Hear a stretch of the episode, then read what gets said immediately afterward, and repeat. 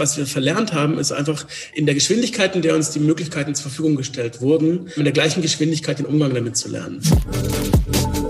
Ich bin der festen Überzeugung, dass dieses Medium erst dann wirklich eine ganz große Qualität entfalten kann, wenn wir es schaffen, uns diese Leichtigkeit nach wie vor zu nehmen und dieses Spiel trotzdem versuchen, in einer, in einer Leichtigkeit zu spielen.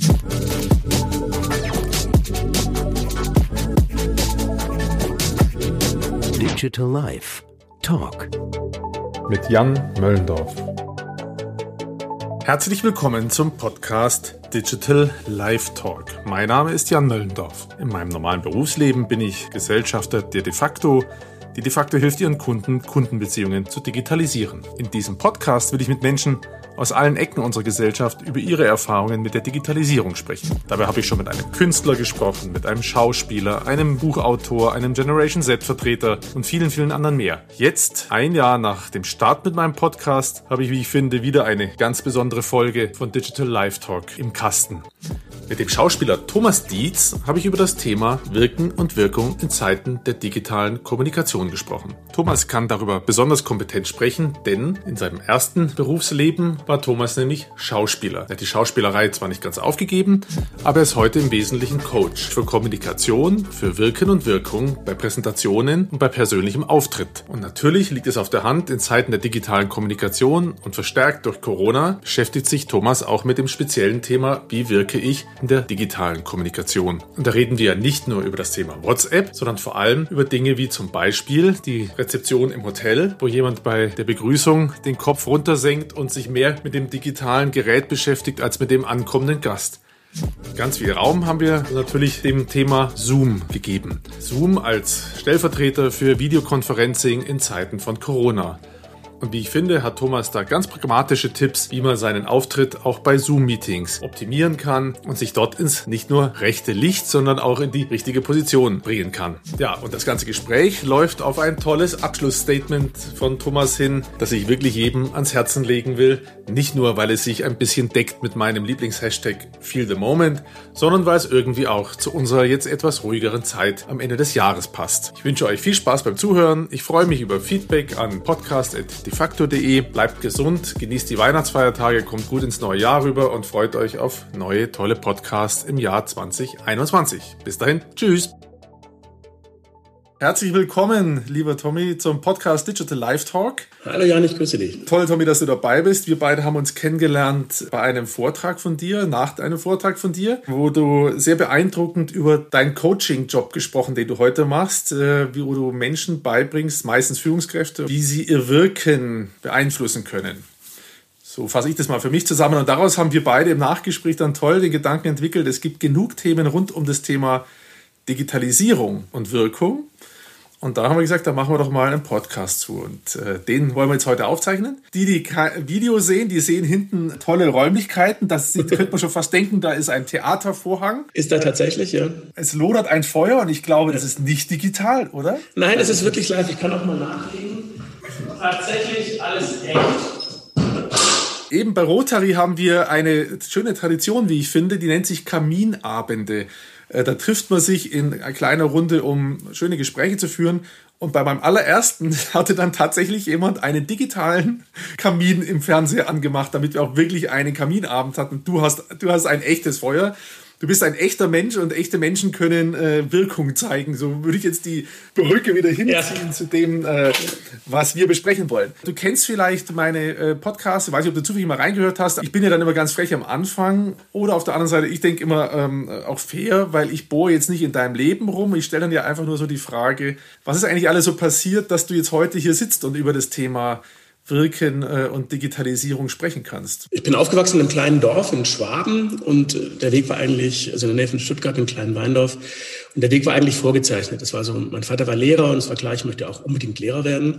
Habe dann äh, dieses Studium auch irgendwann mal angefangen und wieder abgebrochen. Ich war eine Zeit lang an der Tür gestanden. Ich habe äh, als Gabelstaplerfahrer gearbeitet. Ich habe sehr viel mit Behinderten dann auch gearbeitet in einer, in einer Behindertenwohngruppe nach meinem Zivildienst und dann auch weiterhin und habe so ganz viele Umwege gemacht in meinem Leben, ähm, die ich heute alle für sehr wertvoll halte. Und bin dann irgendwann drauf gekommen, was sich so eigentlich durch mein Leben durchgezogen hat. Vom Kindergarten, wo ich den, den Vollmond äh, gespielt habe und äh, den Apfel im Obstsalat, was natürlich ähm, auch mit meiner Körperlichkeit ein bisschen zu tun hatte. Ähm, das war Theater. Also im Kindergarten habe ich den Vollmond, dann war ich in der Grundschule, habe ich Theatergruppe gemacht, im Gymnasium habe ich den weitergespielt, dann auch während ähm, meiner Zeit, in der ich so nenne das Orientierungsphase, alles Mögliche gemacht habe, habe ich auch immer weiter Theater gespielt, ein Stück weit in freien Theatergruppen. Und habe dann gedacht, gut, dann probiere ich das einfach mal mit der Schauspielerei. Ähm, habe dann Aufnahmeprüfungen gemacht und bin in München an der Bayerischen Theaterakademie gelandet. Habe dann dort vier Jahre studiert und habe das Studium sehr genossen und diesen Beruf auch sehr genossen in der Zeit, in der ich ihn ausgeübt habe. Ich war dann an verschiedenen deutschen Staatstheatern engagiert. Äh, ich habe über 100 Premieren gespielt in dieser Zeit, ganz viele verschiedene Rollen verkörpert, ganz vielen Rollen meinen Körper und meine Stimme geliehen, auch meine Emotionen und, und mein Herz und habe dann irgendwann den Punkt erwischt, dass ich gesagt habe, es ist eigentlich ganz schön, dass, wenn ich das wäre auch schön, wenn ich das weitergeben könnte. Ich habe dann in Oldenburg, war mein erstes Engagement Oldenburg in Oldenburg, ganz im Norden, im Staatstheater dort und habe dann dort ähm, den Jugendclub übernommen und es gab dann auch so eine eine Reihe an der Universität dort, das war so Kinderuni, und da wurde ich von der Professorin gefragt, ob ich da nicht mit, äh, quasi eine Literaturprofessorin, ob ich da nicht Texte vorlesen kann für die Kinder und sie spricht dann drüber. Diese Frau hat mich dann auch gebeten, ob ich nicht ihr helfen kann im Bereich Auftreten, Wirkungsstimme. Ich hätte da vorher noch nie so dran gedacht und habe dann seit 2005 quasi da angefangen, ähm, mich mit Menschen und ihrer Wirkung zu beschäftigen. Ich war dann in ihrer Vorlesung gesessen und habe gemerkt, okay, warum klappt es nicht? Warum springt da kein Funke? Was ist mit den, was macht sie? Was machen die Studenten auch? Und wie ist, die Wechselwirkung zwischen diesen, zwischen diesen beiden ähm, und dann habe ich festgestellt, da kann ich helfen als Schauspieler. Da gibt es ein Instrumentarium, das ich gelernt habe, erstmal zu beobachten und zu analysieren, das dann zu beschreiben und dann mit verschiedenen Wirkungsmitteln dann auch äh, der Person dann zu helfen, besser zu wirken oder auch vielleicht authentischer zu wirken. Das ging dann weiter von Oldenburg aus dann in die Wirtschaft. Ähm, die hat mich dann vermittelt und ich habe dann immer so zwei, drei Coaches parallel gehabt zu meinem Schauspiel. Ich habe Werbungen gedreht, ähm, habe kleinere ähm, kleinere Filme gedreht auch, aber das ist äh, alles nicht unbedingt der Rede wert. und ich finde es auch gut, dass es irgendwo in einem Schrank ist. ähm, wobei heute, also ich habe heute tatsächlich aktuell jetzt in den nächsten hm, Stunden müsste eine Nachricht äh, kommen, ich bin in der Endauswahl von, von Casting, worum es da genau geht, da darf man auch nicht wirklich drüber sprechen, aber wenn das dann ausgestrahlt wird, dann wird es wahrscheinlich, wird es wahrscheinlich schon raus sein. Ja, und dann habe ich äh, bin ich ja immer nach Nürnberg gezogen, hier auch für das Theater. Ähm, habe dann hier auch lange gearbeitet in Nürnberg im Staatstheater. Und dann kam 2010 mein Sohn Karl auf die Welt. Und Karl wurde geboren, äh, entbunden von meiner Frau. Meine Frau hat ihn entbunden. Per Kaiserschnitt um 17.29 Uhr nach 50 Stunden wirklich brutalsten äh, Geburtsvorgängen und 1930 stand ich auf der Bühne im, Staatstheater und habe im Musical die Hauptrolle gesungen. Ähm, sagt, das ist nicht wahr, sagt, dass wir nur träumen, war so das, der Titel. Ich habe durchgeheult und habe dann irgendwie festgestellt, okay, ähm, irgendwie passt es nicht ganz, dass ich für 500 wildfremde Leute jetzt irgendwelche Sachen singe. Ich sollte zu Hause sein oder im Krankenhaus in dem Fall bei meinem Sohn und für ihn äh, Guten Abend, Gute Nacht singen. So. Und äh, dann so der erste Groschen gefallen, dass wahrscheinlich dieser Beruf, diese Berufung, die es ja ist, weil man verteidigt sie ja auch. Ich habe die immer verteidigt gegen meine Eltern, die gesagt haben, ja, äh, du mach doch ein bisschen was Gescheites so. Also natürlich haben sie es dann auch ganz toll unterstützt und waren super stolz, dass es dann geklappt hat. Aber erstmal war es so, oh, der Sohn wird Schauspieler und meine Oma hat mich mal gefragt, ob wir überhaupt ein Möbel haben, wenn wir so oft umziehen. Und also ich musste diesen Beruf gegen ganz viele Dinge auch verteidigen. Meine Frau ist Opernsängerin. Das heißt, äh, wir beide haben äh, diesen Weg gewählt, äh, obwohl wir uns schon seit 26 Jahren ein Paar sind und aus demselben Dorf stammen quasi, sind wir wirklich zufällig beide diesen Weg gegangen und dann haben wir uns irgendwann wieder gefunden und sind ein Paar geworden. Ja, und dann kam eben dieser Punkt, dass ich gesagt habe, ich muss was verändern. Ich äh, habe dann diese innerliche Kündigung quasi unterschrieben im Theater und es hat dann an acht Jahre, an dem Abend quasi, also innerlich so. Ja, ja, es genau. hat aber noch acht Jahre gedauert, bis ich wirklich komplett raus war. Okay. Naja, gut, sechs Jahre, bis ich wirklich komplett gesagt habe, ich lasse das komplett mit diesem institutionellen Theaterbetrieb, was nicht heißt, dass ich nicht immer noch Theater spiele. Also ich bin immer noch, bin immer noch da unterwegs und habe dann gesagt, gut, ich muss was verändern. Ich hatte dann das große Glück, dass äh, ich eine Unternehmensberaterin gecoacht habe, die unseren Schauspieldirektor im Zug kennengelernt hat und den gefragt hat, ob er nicht jemanden weiß, der ihr das so ein bisschen beibringen kann. Und er sagte, ja klar, das macht der Tommy schon lange und machen Sie doch mal. Und dann habe ich mit dieser Frau, äh, ich glaube insgesamt sechs Einzelcoachings gemacht, Tagescoachings über ein Jahr. Ähm, sie hat mich dann auch ein bisschen so sagen wir mal, ausprobiert, in Anführungsstrichen. Sie hat mich dann so an ihr vermittelt, an ihren Freund von sich und so und äh, verschiedene Leute und hat dann nach einem Jahr mir angeboten, ob wir nicht zusammenarbeiten wollen. Und dieses Angebot, diese Tür, die mir da aufgestoßen wurde, hat dann letztendlich dazu geführt, dass ich gesagt habe, ja. Ja, ich, äh, das war vielleicht so das, was es noch gebraucht hat. Ich habe die Nachricht in, in Kroatien am Strand bekommen. Ich hatte das Handy in der Hand und habe die Kinder fotografiert. Ich habe zwischenzeitlich drei davon. Ja, jetzt waren es noch zwei. ähm, habe die fotografiert und habe auf diesem Handy dieses wirklich, wirklich diese Nachricht aufgepoppt. Ähm, wollen wir nicht zusammenarbeiten? Ich habe dann eine Flasche Wein mit meiner Frau abends getrunken, dort auf diesem Zeltplatz am Feuer auch. Das Feuer begleitet mich durch mein Leben. Und wir haben dann festgestellt, ja, ähm, das ist wahrscheinlich jetzt genau der richtige Schritt, das mal so stückchenweise anzugehen, schrittchenweise. Und ich habe es bis heute keine Sekunde bereut, dass ich diesen, diesen Weg gegangen bin. Ja, schöne Geschichte. Da, währenddessen habe ich an viele Dinge gedacht, die mir immer so durch den Kopf gehen. Also jetzt, am, wenn man den Schluss mal hernimmt, das ist ja im Leben oft so, nicht, dass man plötzlich eine Sache vorgelegt bekommt, sich dann entscheidet und sagt, jetzt mache ich das, sondern es ist ja ein innerer, innerer Prozess. Ne? Man findet eine Abkehr statt. Du hast es so schön beschrieben als innere Kündigung auf der Bühne. Und dann ist es aber ein Prozess. Man sendet was aus und man wird weiterempfohlen und dann verfestigt sowas. Also insofern finde ich das jetzt äh, wieder mal so bestätigt. Das ist ja nicht eine singuläre Entscheidung, es ist immer ein Prozess, aber man sendet auch was aus, dass man bereit ist und plötzlich findet sich das auch. Ich will immer noch auch noch eine wichtige Frage stellen. Das geht mir da um die Frage, wie man persönlich seine äh, Digitalisierung erlebt hat. Du bist deutlich jünger als ich. Die meisten die dann in meinem Alter sind, sage ich immer, na, hast du den C64 gehabt? ähm, also das wirst du nicht mehr erlebt haben, aber die Frage, hast du jemals, oder wie war deine Digitalisierung? Also was war dein erstes, wo du sagst, Jan, das war mein erstes Erlebnis, wo ich sage, Digitalisierung hat mich erwischt? Also ich habe Digitalisierung outgesourced. Ähm, von, von Anfang an hat mein Bruder, meine beiden Brüder waren höchst interessiert in äh, alles, was neu auf dem Markt war, waren, wie sagt man so schön, diese Early Adopters, die irgendwie alles gleich haben mussten. Und wir hatten, unser erster PC war 386 DX40 im Colani-Design mit einer 30 Megabyte Fest Festplatte und so. Das war dann, gab es dann damals irgendwie, das war, das war das Must-Have für Leute, die sich damit beschäftigt haben mir war das mal wurscht. Also ich habe, mir war das, ich fand das irgendwann als Kommunikationsmedium interessant. Und ich sagte, ey, ist cool, ich kann mit irgendjemandem chatten und kann auf den Knopf drücken und das ist äh, in Echtzeit quasi überall auf der Welt. Das fand ich irgendwie ganz interessant. Ähm, aber jetzt, dass ich gesagt hätte, ich muss jetzt, meine Brüder haben dann angefangen zu lernen, zu programmieren. Die arbeiten noch beide in der Branche jetzt. Der eine arbeitet mit künstlicher Intelligenz und Big Data Mining, irgendwas. Ich bin mir nicht ganz sicher. Sowas.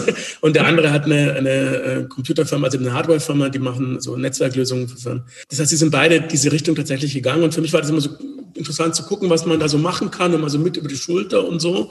Aber ähm, der Computer, eigentlich habe ich Prince of Persia gespielt und, und meine Brüder haben das Ding genutzt. Ah, das ist ja auch was von Digitalisierung. Ne? Also ich behaupte mal, C64 wäre meine Einstieg in die Digitalisierung gewesen. Stimmt ja gar nicht, weil wir hatten einen Atari, oder ich nicht, aber der Nachbarjunge hatte ein Atari-Gerät und da haben wir immer gespielt, bis die Hebel kaputt gegangen sind. Genau. Also auch eine Digitalisierung. Wann hast du dein erstes Smartphone gehabt oder hast du überhaupt eins? Ich habe eins, ja. Ich, hab, äh, ich brauche das zwischenzeitlich. Ähm, über Smartphone, finde ich, kann man sehr, sehr viel erzählen. Es ist natürlich ist mein Tor in, in die Außenwelt als äh, freischaffender Selbstständiger. Ist ja. Erreichbarkeit nicht schlecht. Ja, mit, mit meinen liebsten Kunden und mit Kunden, mit denen ich viel zusammenarbeite, ähm, telefoniere ich am allerliebsten selbst. So, und deshalb ist es so, weil ich viel unterwegs bin, schön das Handy dabei zu haben. Ich hatte dann auch relativ früh schon eins. Ähm, meine Frau und ich haben immer eine Fernbeziehung dann gehabt durch die Kunst. Sie war dann in Düsseldorf, ich war in München, sie war in Aachen, ich war in Oldenburg. Es war so also quer durch die Republik und wir wollten einfach äh, füreinander erreichbar sein.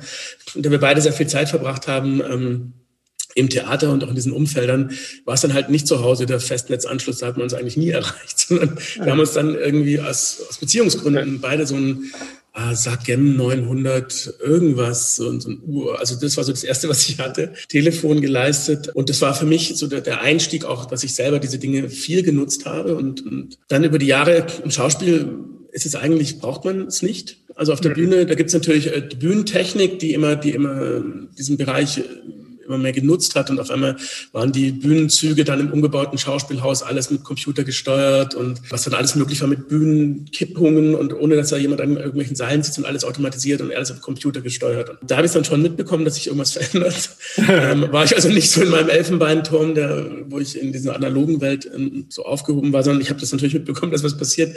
Und habe dann irgendwann jetzt, also vor allem im Coaching, gemerkt, es macht wahnsinnig viel Sinn, und auch natürlich durch den Katalysator Corona jetzt sich damit ja. zu beschäftigen. Ich ähm, okay. habe dann noch lange vor Corona ähm, meinen Scrum Master gemacht, weil ich in okay. alle möglichen Firmen reinkam, in denen die Leute gesagt haben, ja, wir müssen jetzt irgendwie auch agil arbeiten und jetzt müssen wir auch Scrum und unser Chef hat irgendein Buch gelesen oder war Golf spielen mit einem und dann hat er gehört, dass es sowas gibt und jetzt müssen wir das auch machen und, und ich habe überall so, so große Widerstände gespürt, immer also in diesen Beratungstätigkeiten, die ich da gemacht habe und habe gedacht, ja, was ist denn das? Also was ist überhaupt, was ist das agiles Arbeiten und was ist Scrum? Ich meine, ich bin Schauspieler. Ich habe mir ganz viel irgendwie so anlernen müssen oder auch dürfen, Gott sei Dank. Und habe jetzt, habe dann das gemacht. Ich habe nie als Scrum Master gearbeitet, aber es war mir wichtig zu verstehen, was ist dieses Framework, was ist, äh, was sind die Schwierigkeiten, warum sperren sich Leute dagegen. So. Deshalb äh, habe ich sehr früh auch angefangen, mit diesen agilen Arbeitswelten umzugehen. Und jetzt natürlich äh, sehr viele meiner Coachings leben davon, über den persönlichen Kontakt, äh, mit den Menschen zusammen zu sein, ähm, die zu spüren, und jetzt durch Corona war das irgendwann nicht mehr möglich. Und habe ich angefangen, das Ganze online oder viel online zu machen und habe gemerkt, es geht sehr viel, man muss es nur richtig machen. Genau, da kommen wir gleich nochmal zu. Ich gehe nochmal einen Schritt zurück, weil ich habe garantiert Zuhörer, die nicht wissen, was Scrum ist. Kannst du mit drei Sätzen selber erklären? Ich könnte es auch irgendwie, aber wenn du Scrum Master bist, das bin ich nicht. Mal kurz erklären, was das eigentlich ist. Also Scrum Master ist übrigens kein Hexenwerk, das ist eine Sache von einem Wochenende ähm, oder einem zweitägigen Schulungsdings mit allerdings einer relativ anspruchsvollen Prüfung, vor allem für einen Menschen, der nicht aus Betriebswirtschaft kommt und dann auf einmal mit äh, auch auf Englisch mit diesen Begriffen konfrontiert wird. Ich musste sehr viel Vokabeln lernen.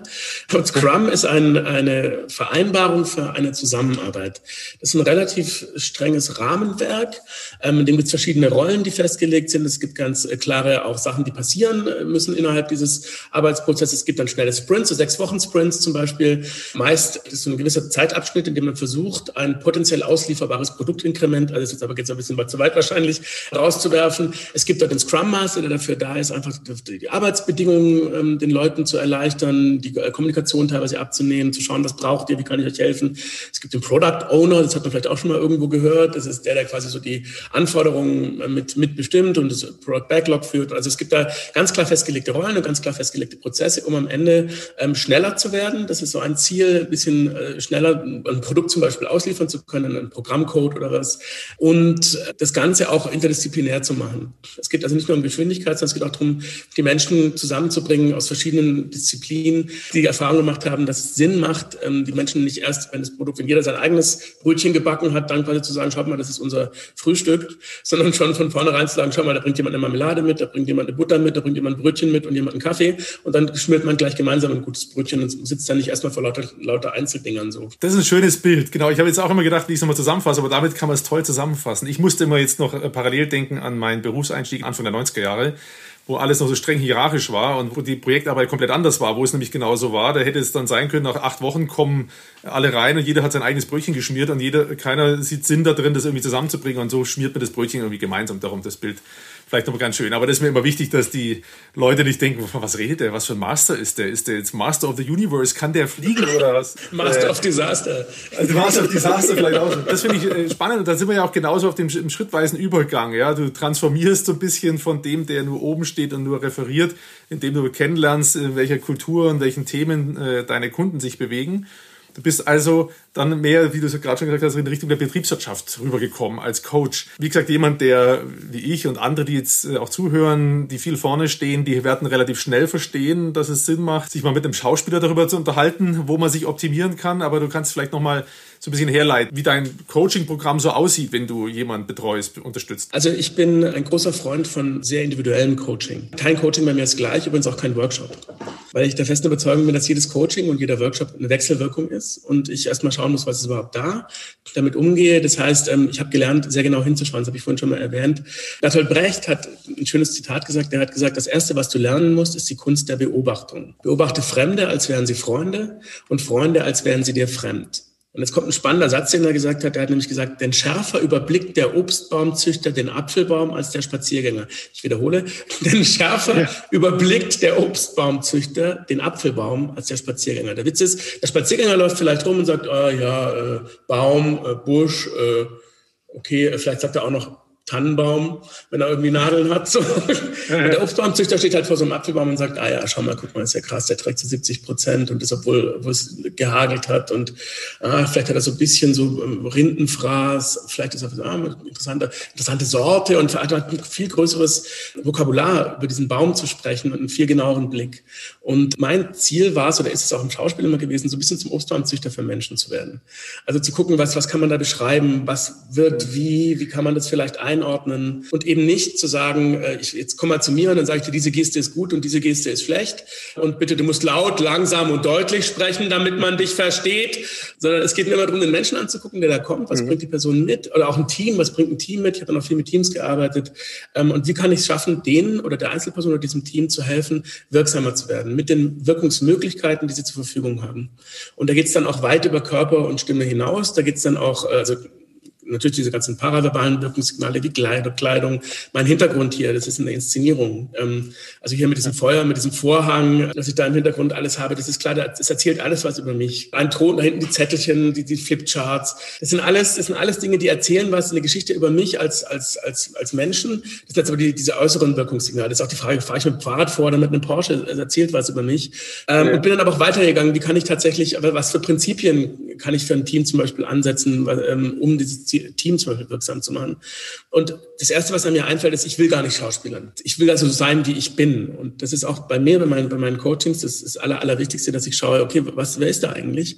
Was ist das mhm. für ein mhm. Mensch? Ich mache eine relativ ausführliche Analyse. Zu Beginn äh, Selbstanalyse und dann schaue ich dann auch, deshalb ist der Vorhang da hinten, lasse ich Leute auch auftreten, durch diesen Vorhang kommen und erstmal verschiedene Übungen machen. Da geht es aber auch nicht ums Schauspielen, sondern da geht es darum, was über sich zu erzählen. Dann, äh, wenn, ich, wenn ich merke, die Leute sind wahnsinnig cool, dann mache ich dann noch so ein Scheinwerfer-Set hier und erhöhe ein bisschen so den Druck von außen. Und ich glaube, an solchen Auftritten und einem Auftreten, an das, was ich nach außen von mir zeige, kann ich auch sehr, sehr viel ablesen daran, was in einem Menschen so vorgeht und was, was in denen passiert. Und dann versuchen wir natürlich, also an diesem ganzen, an diesem ganzen Mensch zu schauen, um was sind die Bereiche, wo, wo sie sich gerne entwickeln möchten. Und dann gehen wir tatsächlich, und es kann ein Coaching sein, es geht über Jahre, immer mal wieder so ein Tag. Ich habe Leute, die sind seit vielen Jahren immer mal wieder, alle halbe Jahr kommen die mal einen Tag zu mir nach Nürnberg und dann verbringen wir hier in diesem Atelier einen Tag und arbeiten daran weiter an diesen, an diesen Themen. Und es geht wirklich darum, ähm, wirksam zu werden mit dem, was ich mitbringe. Und das ist für mich auch die höchste Form von Schauspiel. Mich nicht so zu verstellen auf der Bühne, dass die Leute mich überhaupt nicht mehr erkennen, sondern zu gucken, was bringe ich mit und wie kann ich an diesen Wirkungssignalen arbeiten. Weil ich die Erfahrung gemacht habe, die Leute bereiten sich unglaublich gut vor auf den Vortrag. Dann ist wirklich fachlich, äh, da sind die super Folien gemacht, die Assistentin hat Folien gebastelt, wenn man sagt, wow. Dann hat man äh, Pecha Kutscher irgendwann mal gehört und dann hat man das auch noch alles in so Zeitfenster reingepackt und dann ist es auch, das ist auch perfekt, so dieses, dieses ganze Inhalt Inhaltliche ist ähm, perfekt vorbereitet und dann stehen die aber da vorne und können es nicht vermitteln.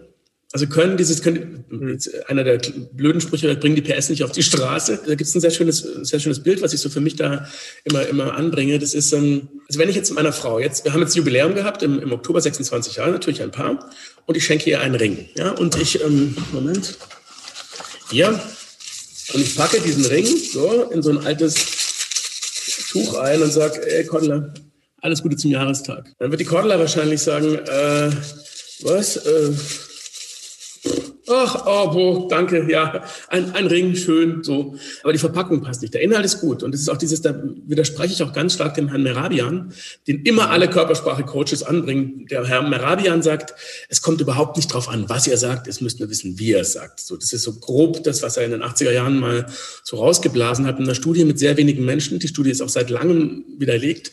Es kommt natürlich darauf an, auf meinen Inhalt und was ich habe, was ich zu erzählen habe. Ring ist ein Ring. Ne? Es kommt aber auch sehr stark darauf an, wie ich das Ganze verpacke. Wenn ich diesen Ring in eine Rose reinpacke ja, und sage, hier, Cordula, riech mal. Und sie riecht an dieser Rose und sagt dann, oh, da ist ein Ring drin, wow. Dann ist es derselbe ja, ja. Ring. Derselbe Ring, nur einmal ist er mit diesem alten hier Papierchen verpackt und einmal in der Rose. Und ähm, derselbe Ring wird eine andere Wirkung entfalten können, derselbe Inhalt, aber der muss gut sein. Also wenn ich jetzt einen McDonalds-Gutschein in die Rose oben reinstecke und sage, riech mal. Und dann, und dann irgendwie, oh, geil, zwei Big Macs zum Preis von einem, danke. Dann freut es vielleicht die eine oder andere Frau mehr als ein Ring, aber... Ähm. Das ist auch ein schönes Beispiel, was ich gerade sagen wollte. Es ja, geht ja um Konsistenz von Inhalt und Verpackung. Genau. Das war das tolle Beispiel mit dem McDonalds-Gutschein in der Rose. Das, das macht einfach keinen Sinn. Den äh, muss ich woanders reinpacken. Da ging mir gerade eine Sache durch den Kopf. Du hast ja auch gerade davon gesprochen, intensive Vorgespräche du kommst ja wahrscheinlich dann schon auch manchmal an sensible Punkte, wo du merkst, hu, jetzt bin vielleicht ich gar nicht mehr der richtige Gesprächspartner, sondern jemand mit noch mehr medizinischem Hintergrund, oder? Ja, definitiv. Also sobald es pathologisch wird, ähm, und das äh, erlebe ich schon auch, und zwar auch quer durch die Ebenen, ähm, wo ich, ist ja wurscht, ob ich jetzt irgendwie mit, mit den Azubis arbeite oder mit, mit, mit einer Führungsebene, ähm, es gibt's überall. Und ich habe auch schon zu Leuten gesagt, hier endet meine Kompetenz. Die endet nicht, wenn Leute anfangen zu weinen. Hier, das passiert auch. Und irgendwie anfangen, sich zu spüren und merken auf einmal, oh, da geht was auf in meinem Körper. Solarplexus zum Beispiel ist für mich ein ganz, ganz wichtiger Bereich, mit dem ich viel arbeite. Ähm, und wenn die merken, da geht was auf und dann fühlt sich das einmal gut an, dann kann auch, kann auch, Emotionen dürfen durchaus sein. Es ist nur dann, wenn ich das Gefühl habe, es ist jetzt, ich frage dann immer, ist es gut oder nicht gut? Und sage dann, ja, äh, dann ist es vielleicht besser, wenn du mit jemandem anders sprichst. Und auch da habe ich eine oder andere Leute, die, wo ich sagen kann, da würde ich dann auch hinvermitteln. Ja, weil das, äh, mich erinnerte das, was du erzählt hast, auch sehr stark an einen Rhetoriktrainer, den ich mal hatte, als ich noch vor vielen Jahren bei einem Konzern gearbeitet hatte, der mich sehr beeindruckt hat, der uns gleich zu Beginn auch so ähnlich begegnet ist wie du, der gesagt hat, wenn ihr hierher kommt und glaubt, ihr lernt beim Rhetorikkurs, wie man einen Kugelschreiber perfekt hält, wenn man einen Vortrag hält. Der hat hier leider bei mir nichts zu suchen. Wir werden eine Reise ins Innere machen und das war wirklich sehr, sehr spannend. Und da gab es nämlich auch Grenzmomente, wo Leute dann den Raum verlassen haben und da musste ich jetzt, äh, habe ich mich jetzt gerade daran erinnert. Du hast gerade den Solarplexus erwähnt. Vielleicht kannst du noch mal zwei, drei so Beispiele bringen, wo du sagst, das ist so ein typisches Thema. Du hattest damals bei dem Vortrag, wo ich dich kennengelernt habe, auch davon gesprochen, dass verschränkte Arme ja gar nicht immer schlecht sind. Sag, vielleicht kannst du da zwei, zwei, drei Sachen noch zu sagen. Ja, sehr gerne. Das ist, äh, also Sammy Molcho, das ist vielleicht ein Begriff, das ist dieser Körpersprache-Papst, der zwischenzeitlich in Wien, in Wien lehrt, auch in einem Max-Reinhardt-Seminar in einer Schauspielschule und der hat viele Bücher geschrieben über Körpersprache. Der hat so Regeln aufgestellt. Er hat zum Beispiel gesagt, die Arme verschränken, das sollte man nicht tun, weil das eine Mauer aufbaut. Er hat gesagt, man sollte die Fingerspitzen vorne zusammen nicht und dann mit den Fingerspitzen auf jemanden zeigen, das ist der Igel. Ähm, das darf man auch nicht. Und hat so, so Regeln aufgestellt, was so No-Gos in, in, Körpersprache. Und ich ähm, bin zwischenzeitlich, also ich bin der Meinung, und da bin ich auch nicht alleine, dass man sehr, sehr viel darf, auch Hand in die Hosentasche, wenn man drei Regeln beachtet. Da kommen wir doch wieder zu Regeln. Die erste Regel ist, bleib flexibel in deinen Gesten. Das heißt, ähm, wechsel öfter mal ab, weil wenn ich die ganze Zeit die Arme verschränkt habe, wird das irgendwann abwesend wirken. Die zweite Regel ist, bei der Begrüßung ganz kurz die Handflächen zeigen. Das haben wir damals, als es noch einen Handschlag gab, so damals, da haben wir das ohnehin getan. Das heißt, für mich droht keine Gefahr, ist alles in Ordnung. Das ist diese Begrüßung von Hallo, ich freue mich hier zu sein. Ganz kurz die Handflächen zeigen, muss es nicht machen wie, wie ein Priester in der Kirche, aber einfach kurz die Handflächen zeigen. Und die dritte Regel ist, ähm, den Kontakt nicht aufgeben. Und da ist eben die Frage, okay, wie halte ich den Kontakt und wie halte ich den Kontakt äh, zu Menschen werthaltig? Und äh, da gibt's ganz unterschiedliche Ausprägungen, äh, unterschiedliche Persönlichkeiten. Es gibt die Menschen, die über die Stirne den Kontakt aufnehmen, die so ein bisschen nach unten gucken, vielleicht auch eine Brille auch aufhaben und dann immer so ein bisschen von unten. Das sind oft äh, so Anwälte, Ärzte, Tja, die, mm, ah, puh, tut mir leid, aber mm, da müssen wir was tun. So, ähm, so also diese, äh, dieser, dieser Blick, oder es gibt diese Typen, die so ein bisschen aus der Hüfte schießen, ne, die so ein bisschen hier eher ähm, breitbeiniger immer so ein bisschen da sitzen und so das ist äh, auch eine Form, Kontakt aufzunehmen natürlich. Und ich bin der Meinung, dass äh, ein, ein wichtiger Punkt, um den Kontakt aufzunehmen, der Solarplexus ist. Das ist auch auf der Bühne. Ähm, wenn ich eine Bühne betrete und bin nicht aktiv in dem Bereich, ich sage gleich, was es bedeutet, aktiv in dem Bereich zu sein, dann wirkt es halt wie ein Fehler. Denken Leute, was macht denn der Bühnenarbeiter da jetzt gerade irgendwie da hinten? Und mit meiner Körperlichkeit ohnehin, ich bin jetzt nicht 1,80 groß oder 1,90 und habe dunkle Haare und ähm, so bin, bin der schlachsige Schauspieler, wie man sich so vorstellt, so, sondern ich bin jetzt ein bisschen eine andere Körperlichkeit. Und da ist es für mich auch ganz wichtig, irgendwie zu sagen, ja, ich komme mit einer gewissen Haltung auch auf die Bühne. Und das ist, ähm, diese Körperhaltung bringt es mit sich, also diese Aufrichtung ähm, bringt es mit sich, dass sich automatisch, wenn man sich ein bisschen aufrichtet, der Solarplexus in dem Bereich des Rippenbögen ein bisschen öffnen und darüber kann ich quasi dann Kontakt aufbauen und Kontakt auch halten. Das hat was mit einer inneren Aufrichtung zu tun und wenn man jetzt mal schaut, bei, bei YouTube wirken in fünf Schritten leicht gemacht, dann steht es da ja auch so ungefähr, sagen ja, Pubacken zusammen, Brust raus, äh, Kopf hoch. So, so, und dann wirkst du gut. Oder ich habe auch mal irgendjemand hat mal zu mir gesagt, man sollte irgendwie sich vorstellen, man klemmt eine Erbse zwischen die Popobacken ähm, und hält die fest, so um Spannung zu haben oder um diese, diese Spannung zu halten. Und das ist aber vollkommener Humbug, weil es natürlich festmacht und ähm, so, also wenn ich mich strecke, künstlich strecke, werde ich fest werden. Der Trick ist, glaube ich, eher so eine innere, es hat was mit inneren Haltung zu tun, zu sagen, ich richte mich auf. Ähm, da gibt es natürlich auch körperlich ganz schöne Übungen dazu. Eine Imaginationsübung, eine ganz einfache ist, ich stelle mir vor, ich habe neue Kleidung gekauft, schaue in den Spiegel und es sieht super aus.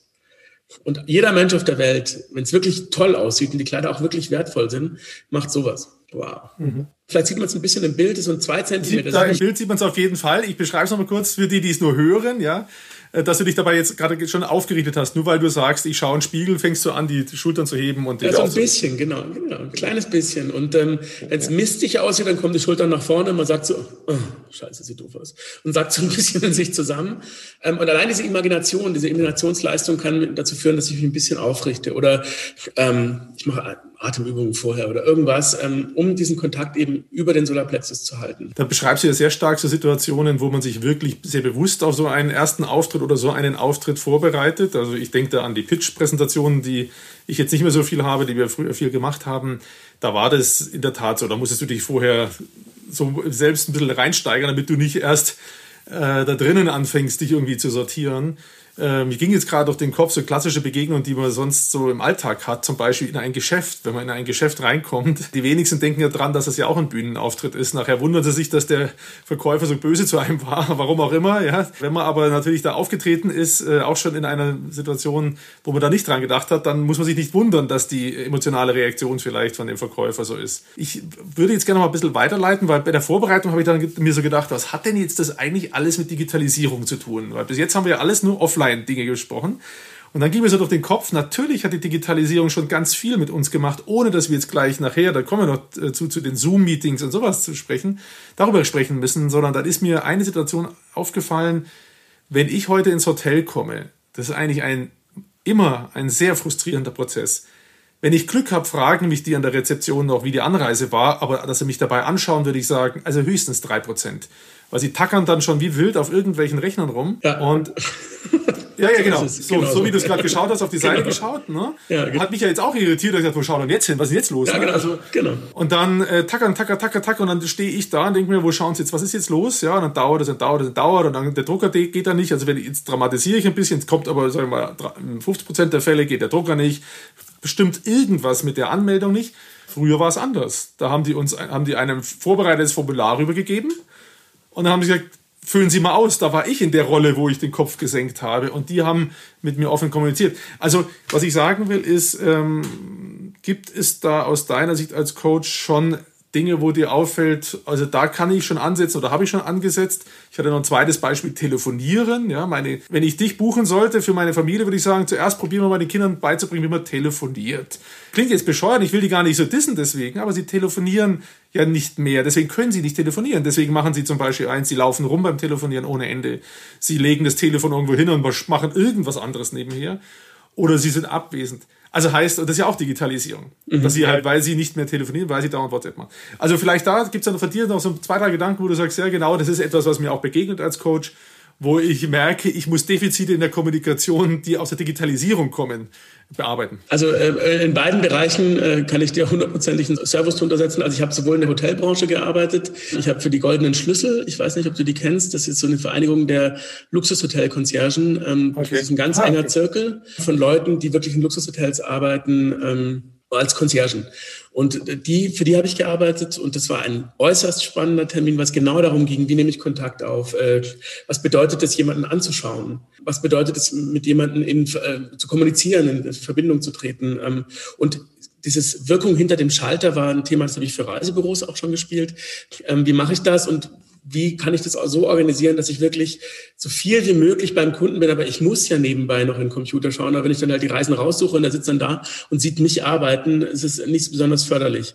Also das heißt, ich muss versuchen, zumindest da noch einen Kommunikationskanal offen zu halten und den Kontakt nicht vollkommen abzubrechen. Das heißt, ich kann ja reden. Ähm, ich bin ja quasi geschult darin, eine Reise rauszusuchen. Ich weiß genau, wo ich da hinschaue und kann vielleicht beschreiben, was ich tue oder ab und zu mal schauen, schauen Sie mal, dann Bildschirm drehen. Ähm, es gibt da tausend Möglichkeiten, quasi um den Kontakt nicht abreißen zu lassen. Das Schlimmste, was passieren kann, ist, ah, Sie wollen nach Mallorca? Okay.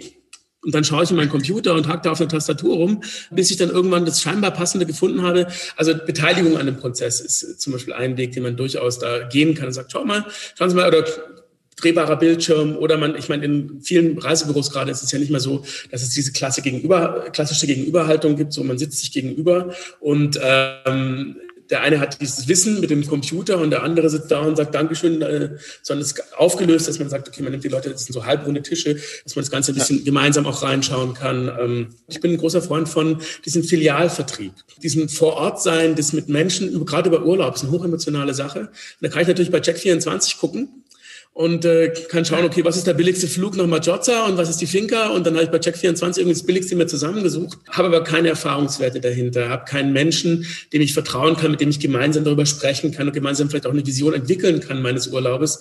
Aber das gilt es äh, dann gut zu machen, weil sonst, äh, das ist die große Qualität nämlich dieser Filialen oder dieser, dieses Vorortvertriebes, auch ähnlich der Laden, in den ich reingehe ist, dass dort noch Menschen sind, die mit Menschen arbeiten.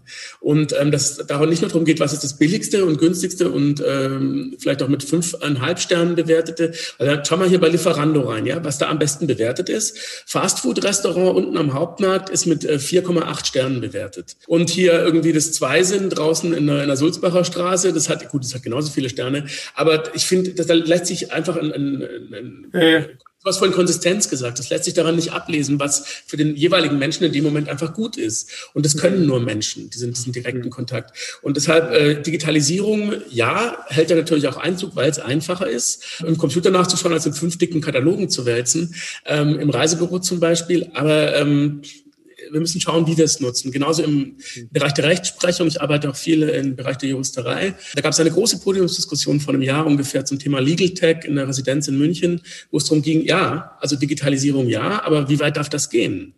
Also darf ich ein wenn es nur für, für kleinere Urteile ist, aber darf ich das in eine Maschine einspeisen, die mir nachher wahrscheinlich besser als jeder Richter tausend Präzedenzfälle irgendwie quercheckt mhm. und die äh, mit Big Data die Person so einordnet, dass man genau sehen kann, da kommt am Ende ein Urteil raus, darf sowas passieren oder nicht. Trotzdem ist natürlich ein Bereich jetzt äh, der öffentliche Sektor, in dem es durchaus Sinn macht, die Akten zu digitalisieren zum Beispiel, dass man schneller darauf Zugriff hat. Und ich glaube, die Frage ist immer, wie weit geht das und wie nutzt man das sinnvoll? Und die, der zweite Punkt, den du gesagt hast, war das mit den Kindern.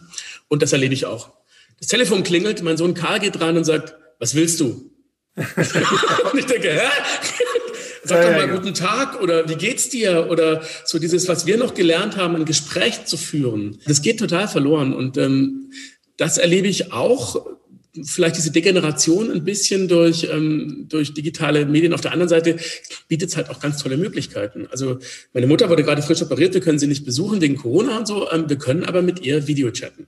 Und die kleine zweieinhalbjährige liest meiner Mutter irgendwo, die in Stuttgart sitzt, vor ihrem Telefon ähm, Schneewittchen vor. Also liest ihr vor. Ne? Mhm. Ähm, so. Aber sie sagt dann ja, Spieglein, Spieglein an der Wand und spricht mit diesem Telefon und schafft es auch da ähm, tatsächlich nochmal eine, das ganze Ding so zu nutzen, dass es eben dann doch wieder eine Form von einer gefühlten Nähe erzeugen kann.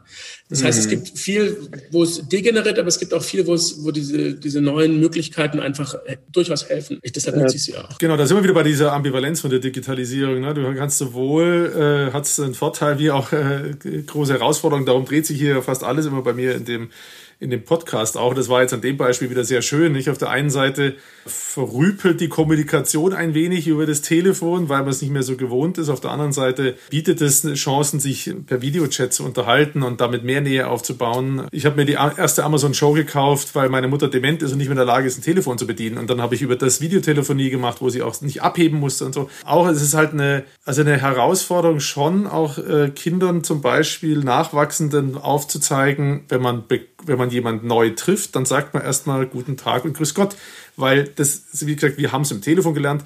Das liegt nicht nur an der Digitalisierung, es liegt vielleicht auch an anderen äh, Dingen, die wir jetzt nicht ganz aufarbeiten können hier. Aber das ging mir jetzt so durch den Kopf. Äh, Digital Telefonieren äh, ist durch die Digitalisierung verkümmert. Ja, also gestern hat gerade meine Zehnjährige mich gefragt, äh, ob es in Herzogenaurach auch mal eine Telefonzelle gab. Ne, äh, ja, das war wahrscheinlich vollgestanden mit Telefonzellen. Also die verstehen schon gar nicht mehr, wofür das eigentlich, äh, dass es mal einen Sinn hatte. Ne?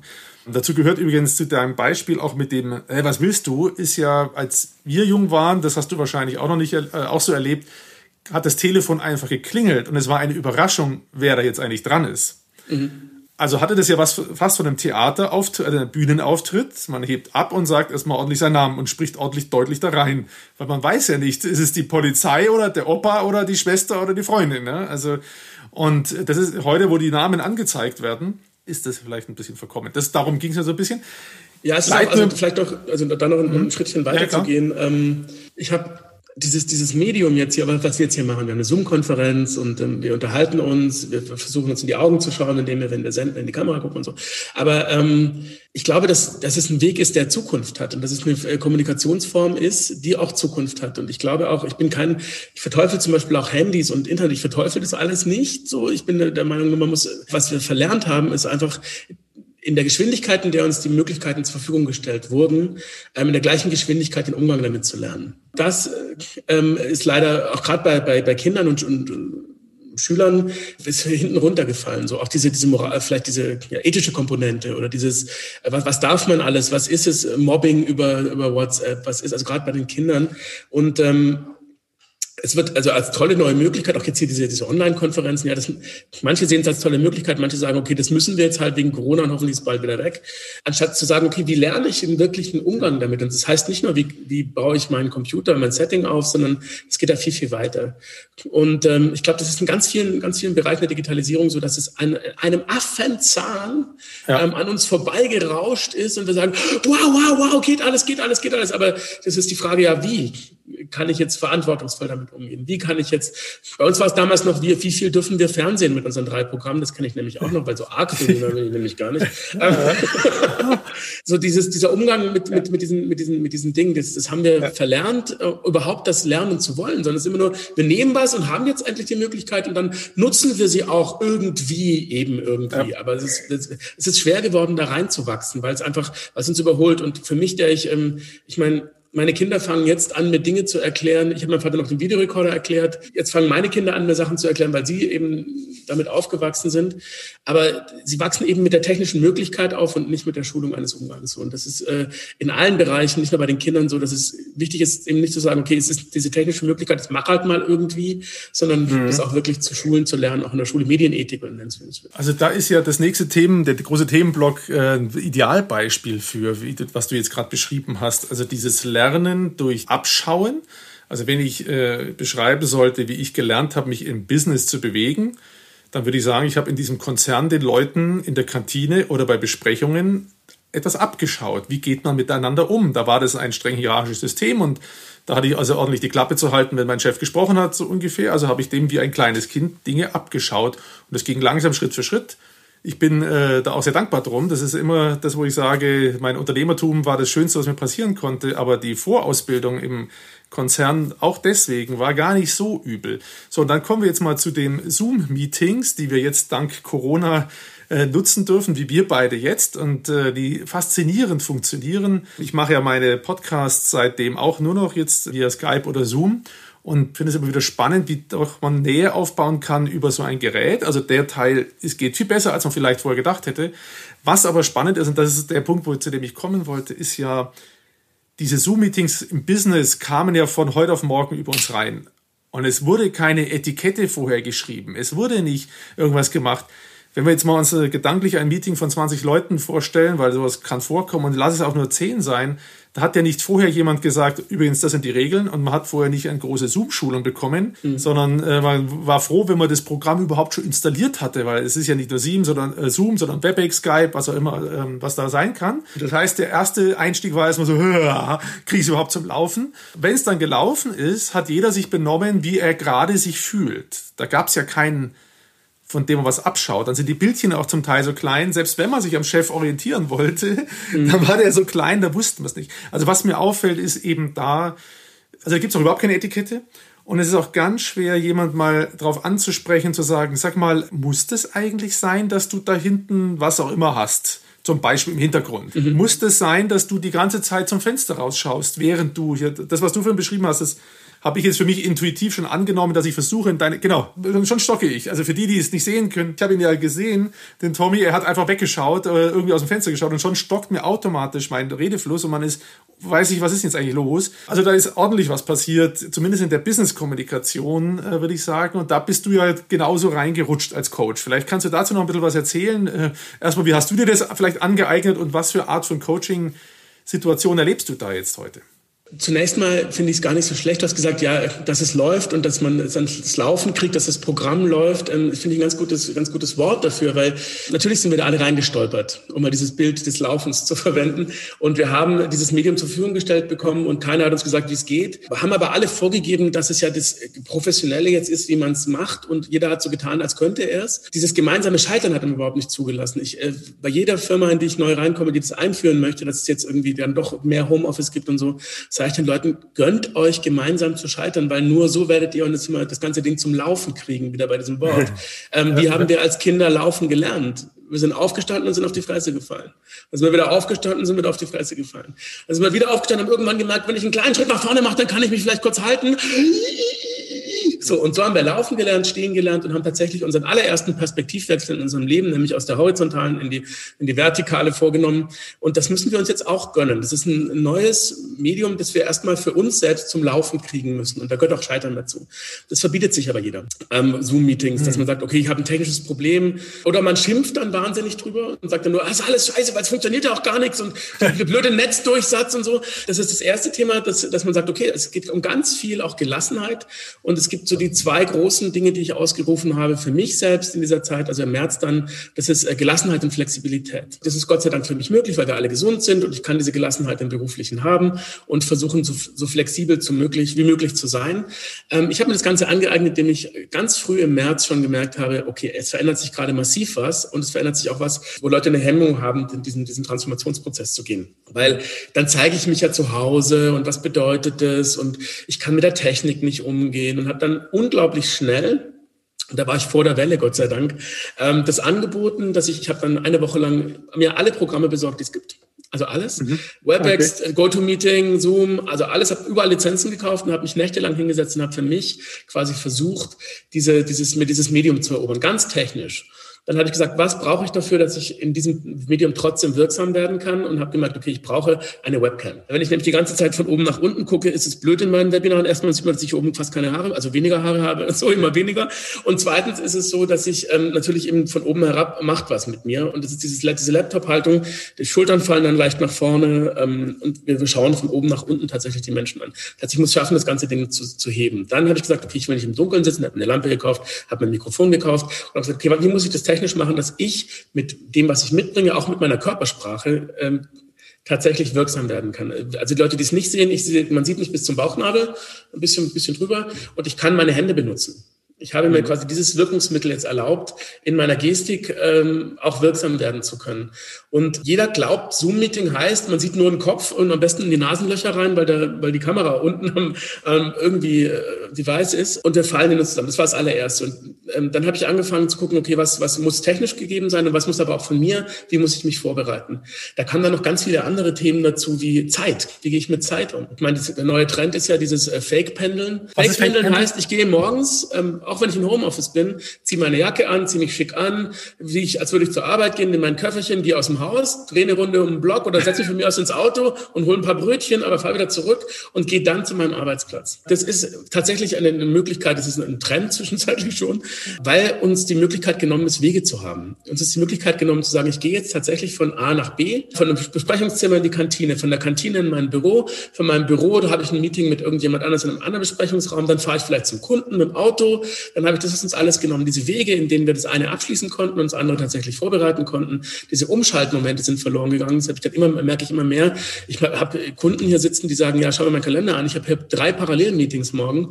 Das heißt, ich bin mit dem Ohr bei dem einen und dann bin ich gemutet beim anderen und dann rede ich damit und auf der anderen höre ich aber noch mit, was die gerade reden, damit ich da auch noch meinen Senf dazu gebe und das führt zwangsläufig irgendwann äh, ins Verderben. Also das gibt dann irgendwann einen ganz derben Aufschlag. Also das finde ich toll, dass du das sagst, weil das ganz viele, ich persönlich auch so war, wahrnehme. Ähm, dieses Fake-Pendeln würde ich für mich jetzt echt so als Begriff nochmal verankern, weil das es so schön bildhaft auf den Punkt bringt. Ob ich wirklich das Haus verlassen muss, das kann jeder für sich selber entscheiden, aber mir fehlen diese Phasen total. Neulich habe ich es an einem ganz banalen Beispiel erwähnt. Ich reise ja sonst auch sehr, sehr viel, wenn nicht Corona ist, weil ich äh, mit dem Zug oder irgendwo, ja, meistens mit dem Zug oder mit dem Flugzeug irgendwo hinreise. Und da ging es nämlich um die vielen Fotos auf meinem Handy, dass ich da über 30.000 Fotos habe. Und da habe ich gesagt, mir fehlt diese Zeit, wo ich einfach so dumm guckmäßig über meine Handyfotos gehe und die einfach rauslösche im Zug. Das ist jetzt erst eine scheinbar banale Story, aber es ist doch eine Zeit, die mir fehlt. Und das ist, hast du ja gerade schon beschrieben, eigentlich zu sammeln, umzuschalten. Ich musste da übrigens bildhaft auch an äh, etwas denken, was du als Schauspieler erlebst. Wenn ihr aus der Umkleide, nenne ich es mal, oder aus eurer, also eure Kabine kommt, euch umgezogen habt, dann marschiert ihr ja los, geht los auf Richtung Bühne. Und in dem Moment passiert ja was bei euch im Kopf. Jede Wette, so kennt's jeder von sich. Wenn du ins Büro reinkommst, da fängt an, du fängst an. Und die Zeit fehlt, und das ist echt ein Thema. Also sowohl für die Erholungsphasen, als auch auf die proaktive Einstellung auf das, was eigentlich als Thema vor einem ist, sodass man äh, in diesen Zoom-Meetings oft tatsächlich also orientierungslos irgendwie da hockt und dann überrumpelt wird von Situationen vielleicht. Also das Fake-Pendeln, das ist für mich schon mal wieder eine neue Erkenntnis. Ich hatte ja geschrieben, ich freue mich auch immer, wenn ich so neue, ich persönlich neue Dinge lerne oder wenn ich jemand was äh, Neues entwickeln kann. Fake-Pendeln, das nehmen wir noch mal mit äh, von einem Coach, der uns hilft. Vielleicht, oder gibst du mir doch den Tipp letztendlich, Yes, Jan, mach Fake-Pendeln. Die, die, Zwischenzeiten gehen verloren. Die Zwischenzeiten sind aber immens wichtig. Und du hast gerade das Theater angeführt. Da war es natürlich für mich extrem. Ähm, wie komme ich von A nach B? Das heißt, wie komme ich, ich spiele, ich habe morgens äh, vier Stunden geprobt und abends vier Stunden gespielt. Und zwischendrin hatte ich meine Mittagspause und dann hatte ich quasi, keine Ahnung, was ich für ein Stück geprobt habe. Irgendwas, in dem ich einen Tyrannen gespielt habe, der irgendwie seine, seine Soldaten in den Krieg schickt und seine Frauen bringt. So. Dann mache ich das und spiele das und probe das und beschäftige mich damit und versuche natürlich auch einzusteigen in dieses Thema und das wirklich zu, also zu verkörpern verkörpern und so weiter. Und dann gehe ich nach Hause und sage, ja, Karl, hast du in die Windelkacker gemacht? Ja, fein, dann musst du jetzt eine neue Windel machen. Das ist natürlich, um da nicht vollkommen durchzudrehen oder schizophren oder was weiß ich was zu werden, war es für mich ganz, ganz wichtig, immer diese Umschaltmomente zu haben. Das war damals im Schauspiel noch, ich wohne in der Altstadt in Nürnberg, da gibt es ein kleines Café unten am Heiliggeistspital, ein Italiener, und da bin ich vor jeder Probe und nach jeder Probe und vor jeder Vorstellung und nach jeder Vorstellung gesessen und habe diese Umschaltmomente gehabt. Es war für Franco super, weil er hat mit mir irgendwie einen unglaublichen Espresso-Umsatz gemacht im Jahr und für meinen Magen war es nicht so wahnsinnig förderlich. Aber diese fünf Minuten waren für ja, mich ja. wichtig, um diesen, dieses eine abzuschließen und um mich aufs Neue einstellen zu können. Und jetzt gerade in diesen, diesen neuen Medien reicht ein Knopfdruck. Und im schlimmsten Fall sind wir schon parallel im nächsten Meeting, während wir noch quasi also so Überhang-Meetings, die dann, die dann so, die dann entstehen. Und wir können unsere Arbeit dann gar nicht mehr gut machen. Es ist für uns selber schädlich, es ist für die Außenwirkung schädlich, also Wirkung nach innen, auf uns selber, was ja auch ein Riesenthema ist in diesen Online-Geschichten, weil also Du hast vorhin gesagt, ähm, wenn ich weggucke, ist es für dich sofort irritierend. Ja? Das kommt daher, dass wir ein, ein Kuchenstück einer Realität immer nur bekommen. Wenn ich mit jemand in einer, in einer wirklichen Besprechungssituation bin, dann habe ich die, das, den ganzen Raum, den teilen wir gemeinsam. Wenn jemand reinkommt, sehen wir das gemeinsam. Wenn draußen irgendwie ein Hund bellt, hören wir das gemeinsam. Ähm, wenn, was, was auch immer passiert, so. Das Feuer geht aus, merken wir gemeinsam. Irgendjemand legt Holz nach. Jetzt, was wir hier haben, ist ein Ausschnitt. Das heißt, es ist der Ausschnitt, den die Kamera uns von diesem Raum gibt. Alles, was dahinter und daneben passiert, ähm, ist außerhalb deiner Realität, aber in meiner. Das heißt, wenn ich jetzt kurz gucke, weil jemand zur Tür reinkommt, bist du sofort rausgekegelt, weil du nicht weißt, okay, kommt da ein Hund rein, der ihn gleich auffrisst, ähm, kommt da eine Frau rein, die irgendwas zu essen mitbringt. Du bist sofort irgendwie wahnsinnig abgelenkt, weil du ähm, nicht weißt, was da droht da was, ist da was Angenehmes, was Schönes und wird es sofort rausgekegelt, weil wir eben immer nur das Kuchenstück der Realität des mhm. Gegenübers quasi mitbekommen. Ich bin ein Freund davon, auch mal zu sagen, schaut mal, ähm, und jetzt zeige ich mal kurz, was die Leute nicht hören können, äh, sondern ich zeige einfach mit meiner Kamera meinen Raum. Das ist mein Raum und da, das ist der Zusammenhang, in dem ich mich gerade befinde. Und es ist sehr praktisch, das ähm, mal kurz vorher zu zeigen, damit jeder auch, auch weiß, okay, da sitzt der Dietz gerade, da hinten ist eine Tür, vielleicht kommt da mal irgendwann jemand rein. Und das kann man vor jedem Meeting kurz machen, wenn man eine Kamera hat, einfach das mal kurz zeigt, mal, wo bist du eigentlich? Ähm, was, was, was für ein Raum? Dann hast du quasi schon mal ein gemeinsames Raumgefühl oder ein Gefühl für den, für den Raum des Gegenübers. Das ist eine super Idee. Die kann man schon mal mitnehmen. Ich meine, klar, also es ist vielleicht nicht jeder, der das alles zeigen will. Manche können nicht alles zeigen, weil sie begrenzte Räumlichkeiten haben, aber man kann ja auch sagen, das sind so ein paar Dinge, äh, die wir als Regeln lernen müssen bei Homeoffice. Wir müssen in der Lage sein, auch alles zu zeigen, wo wir sind. Dann räumt man halt den Ordner äh, weg, den man nicht zeigen will, oder das Foto äh, mhm. und wird sich bewusst, dass alles Teil des eigenen Auftritts ist. Weil das, was die, die nicht gesehen haben, weil sie nur hören, die sollten das Video anschauen, das kann ich nur noch mal unterstreichen, das kam jetzt schon ein paar Mal. Man sieht ja, gefühlt ist da ein ganzer Raum eine Bühne. Äh, ja, also schön. Ist, und, und du hast zum Beispiel gerade auch eine Lampe gezeigt. Manche wurschteln dann so an ihrem Rechnern rum und du fragst dich immer, was, wenn dann sind die mit dem Gesicht so ganz vor der Kamera, dann siehst du irgendwie die und denkst, was ist denn da jetzt los? Ja? ja. Jetzt weiß ich, wenn du das machen würdest, wüsste ich, okay, dem ist vielleicht gerade sein Licht umgefallen oder ist jetzt was kaputt. Insofern hast du also dieses gemeinsame Raumgefühl, das ist auch nochmal ein schöner Begriff, der verloren geht durch diese Zoom-Dinge. Da muss ich übrigens äh, auch nochmal zwei, drei Geschichten zu erzählen. Eine, das habe ich demjenigen erzählt, dass ich es erzähle. Ich werde nicht sagen, wer es war und wer, bei welchem Meeting das war, aber es war sehr interessant.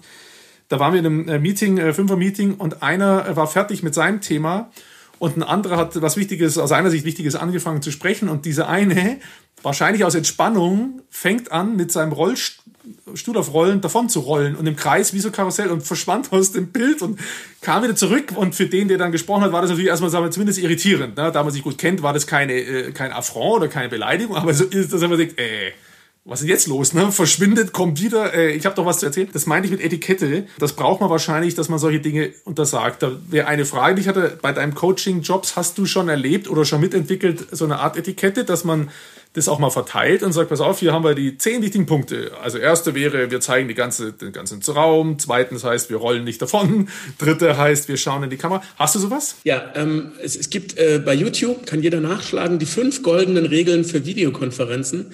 Das ist ein Video, das habe ich in einer Nachtsession im März aufgenommen. Hier in dem Raum kann man auch sehen, da sieht man diesen Raum, also wer das Video jetzt gerade auch sieht, ähm, ähm, da geht es um die fünf goldenen Regeln für Videokonferenzen mit Thomas L. Dietz, Hashtag jetzt wirksam bleiben und äh, Hashtag Wege statt Notlösung. Unter einem diesen Dingern sollte man das finden. Die erste Regel ist, die ich sage, mache nichts anders wie in einem privaten Treffen. Das heißt, ausreden lassen. Das heißt, äh, Kontakt aufnehmen. Das heißt, ähm, diese, diese ganzen Sachen, die, die gehören auf jeden Fall mit rein. Bereite dich stimmlich vor. So, ähm, dann, es war wirklich so ganz schnell mal so fünf goldene Regeln weggepackt. Die sind ganz lustig und die schiebe ich gerne für meine Meetings vorne ran, wenn ich ein Webinar habe und sage, schaut mal, da sind schon mal fünf, fünf Regeln, mit denen ihr umgehen könnt, um eure Wirkung zu verbessern. Es gibt ganz viel äh, Kamera auf Augenhöhe, Licht, Beleuchtung, also technische Dinge, die da auf jeden Fall mit reinspielen. Ähm, es gibt aber auch Dinge, wie, wie du gerade sagst, äh, nicht rumrollern mit dem Stuhl. also äh, im Fokus tatsächlich bei der Konferenz bleiben, dann mir einen Arbeitsplatz suchen, der ein Arbeitsplatz ist, auf die Sitzhaltung achten. Oder man kann auch, ich finde es auch völlig in Ordnung, wenn jemand sagt, ich stehe mal auf und mache das, äh, das Meeting im Stehen, weil es mir gerade irgendwie äh, mein, mein, mein Popo wehtut. Jeder verbietet sich tatsächlich äh, dieses Aufstehen. Ich meine, mhm. rumrollern ist das eine, das andere ist, ich stehe mal auf. Ähm, das entspreche ich wahrscheinlich nicht dem Bild, das man jetzt hat von einem Meeting, so, wo du nur ins Gesicht zieht, sondern es ist, verändert was. Aber gerade wenn ich ein Webinar mache oder sowas und wenn ich, oder wenn ich einen großen Vortrag habe, macht es total Sinn, auch mal aufzustehen.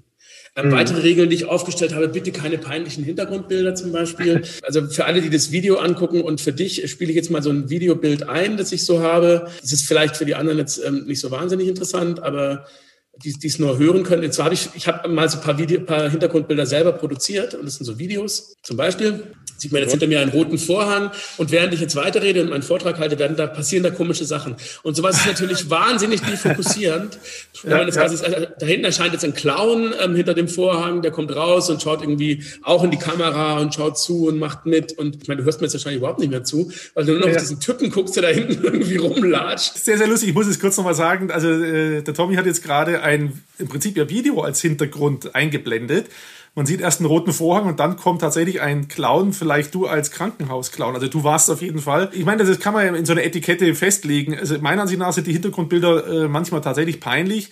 Eins ist etwas, was, glaube ich, viele Leute da auch vergessen. Es sagt immer was über dich. An der Stelle muss ich noch eine Sache unterbringen für das Feedback, das ich bekommen habe zu meinen äh, YouTube-Podcasts. Sehr dankbar war. Ein guter Freund von mir, der Peter, ähm, hatte mir gesagt, Jan, das ist ja super mit deinem Podcast. Also der äh, ist einer meiner Fans, sag ich mal. Aber deine Brille, ne, das ist ja schrecklich. Die rutscht dir immer da auf die Nase und du bist so ein cool aussehender Typ und da siehst du völlig deppert aus. Dann habe ich im ersten Moment gesagt, Peter, das ist mir total wurscht. Keiner soll mich anschauen, die sollen eigentlich meinen Gast anschauen. Aber ich habe meine Zweitbrille genommen, die nicht so rutscht. Die habe ich heute an, weil normalerweise sitzt die dann immer so da. Ne? Also muss ich immer, sehe ich das selber nicht mehr so richtig. So. Jetzt muss ich kurz beschreiben, was da passiert für alle, die es nur genau. Da guckt einer mit riesen Kopf und komischen Blick über die Brille. Also das, danke Peter für den Tipp. Und weil mir dann auch irgendwann bewusst war, es ist ja jetzt auch nicht gut, wenn ich da als so ein deppert über die Brille schauender Typ darüber komme. Also äh, passe ich das mit der Brille. Also Zoom-Meetings äh, machen was mit uns und das äh, kann man vielleicht nochmal so zusammenfassen. Wir haben es nicht gelernt beim Einstieg. Das ging so schnell. Wir haben kaum jemand gehabt, bei dem wir was abschauen konnten und mich irgendwie, ich hatte schon immer beschäftigt und ich würde jetzt auch nochmal mit in die Firma nehmen, dass wir vielleicht deine Regeln uns mal anschauen und uns vielleicht unsere eigenen Regeln da mal machen, weil ich halt auch wahrnehme, das geht mir so und glaube ich auch anderen, man will jetzt auch niemand in der Situation zurechtweisen. Also früher, wie gesagt, hat man es langsam gelernt durch Aufnahme in die Unternehmenskultur. Heute kam es plötzlich und dann müsste man ja eigentlich sagen, du, das will ich nicht, was du da machst. Ja, und das ist ja im Prinzip das genau das Ding von, ich mache nichts anderes wie in einem normalen Meeting. Ich würde in einem normalen Meeting jetzt mir auch keine Zigarette anzünden. Es gibt Leute, die sitzen im Meeting und weil sie ja zu Hause sitzen, können sie eine rauchen. Ja. Man würde niemals in einem Meeting auf die Idee kommen, sich eine Zigarette anzuzünden. Also heute nicht mehr, Gott sei Dank. Früher war das mal anders. Äh, ja, dann fangen ja. die Leute an zu essen während einem Meeting. Trinken finde ich in Ordnung, weil während eines normalen Meetings trinke ich vielleicht auch mal aus einem Kaffee oder ein Glas Wasser und so. Ja. Aber keiner würde anfangen, sich eine Stulle auszupacken in einem Meeting und in einem wirklichen Präsenzmeeting und anfangen, die Stulle zu essen. Ja. Diese ganz normalen Verhaltensregeln, die wir im normalen Meeting auch haben, sollten wir, oder es ist sehr gut tatsächlich, die auch jetzt in einem, in einem Zoom-Meeting äh, einzuhalten und darauf zu achten, dass ich genau solche, solche Kleinigkeiten aus Höflichkeit einfach dann vielleicht auch nicht mache, ähm, obwohl ich ja zu Hause sitze und das wäre eigentlich auch wurscht. Also eine Wäsche zusammenlegen, wäre, könnte ich ja eigentlich auch machen. Ähm, weil ja, ich, ja. ich bin ja eh zu Hause und ich höre euch zu nebenbei. So wie Fernseh ja. gucken kann ich ja auch das Meeting machen. So was Fokus angeht und was Konzentration angeht, ist es unglaublich wichtig, da auch nicht arg viel andere Dinge zu machen.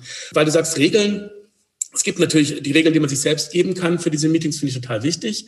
Und ich habe jetzt einen Haufen Treffen und Konferenzen auch schon gemacht, auch mit sehr vielen Leuten, auch als Moderator und Facilitator heißt es dann ja so wunderschön. Eine der Grundregeln, die ich noch für mich äh, quasi erkannt habe in dieser Zeit jetzt, ist, ähm, sich nicht zu viel vorzunehmen weil Zeit vergeht irgendwie anders in dem Medium und dann ist irgendwie, dann fliegt jemand raus und dann ist, kommt jemand wieder rein und dann, mhm. ähm, und ich habe gemerkt, meine Agenden sind deutlich kürzer geworden und ich mache viel mehr Pausen. Es gibt so Grundregeln, die man beachten kann, die Leute mehr einbinden, äh, interaktiver sein, verschiedene Medien nutzen. Es gibt da Miro und Mentimeter und, und dann gibt es diese Plattform und das ist übrigens auch was ganz Interessantes, was Zoom uns verbietet und was ich jetzt wieder entdecke. Zoom verbietet uns den bilateralen Austausch vor und nach dem Meeting dieses Ding von, wie geht's eigentlich ja. deinem Hund? Und hast du jetzt, äh, sag mal, ich wollte doch dieses Haus kaufen, äh, ist jetzt renoviert oder wie? Äh, ja, so dieses, ja. was man so vorher und hinterher hat, das macht man bei Zoom nicht, weil ich will nicht, dass alle hören, dass ich mir jetzt ein Haus gekauft habe. Und ich will auch nicht, dass jeder weiß, dass mein Hund irgendwie gespuckt hat letzte Nacht. Und diese Gespräche fallen weg. Das heißt, es fällt ganz viel von diesem persönlichen, netten, zwischendrin weg. Und da kommen wir jetzt zu zwei Punkten. Der erste ist, äh, da gibt es diese Virtual Coffee Breaks, die man macht. Und man sagt, man versucht diesen informellen Austausch trotzdem noch zu machen. Das gibt es ganz viel bei großen Konzernen. Man sagt, okay, man trifft sich zum gemeinsamen Kaffee trinken. Ich habe übrigens, jetzt ist mein Lagerfeuer da hinten ausgegangen. Ähm, ich habe Virtual Campfires angeboten, wo ich gesagt habe, Leute, kommt ans Lagerfeuer. Aber all das war immer nur so, das war so ein Substitut. Also ich habe dann in meinem Garten, ich habe in, Nürnberger Burggraben einen Garten, habe dann Kamera aufs Lagerfeuer gerichtet und mich selbst nochmal eingewählt mit einem anderen Device und hatte quasi so die Atmosphäre eines Lagerfeuers, wo man sich dann Geschichten erzählt hat. Und auch, wir haben ja versucht, irgendwie zusammen Musik zu hören und so. Das war für das Team super. Mhm. Aber trotzdem war es halt eine Teamgeschichte. Und dieses, dieses eins zu eins, und da gibt es auch tolle Tools zwischenzeitlich. Wonder.me ist einer davon. Das ist kostenfreies Tool, melde ich mich an, über Browser basiert und ähm, kann einen Kreis aufmachen. Also ich gehe zu einem, sehe da, okay, da drüben steht der Jan, dann kann ich mit meinen Pfeiltasten quasi mit so einem Punkt zu dir hingehen und wir beide bilden dann einen Kreis. Und wir können den Kreis auch zumachen, also abschließen und können sagen, okay, wir beide unterhalten uns jetzt. Da gehe ich aus diesem Kreis wieder raus und schaue, ah, da drüben unterhält sich die, die Britta mit der Andrea, da will ich auch noch kurz was sagen.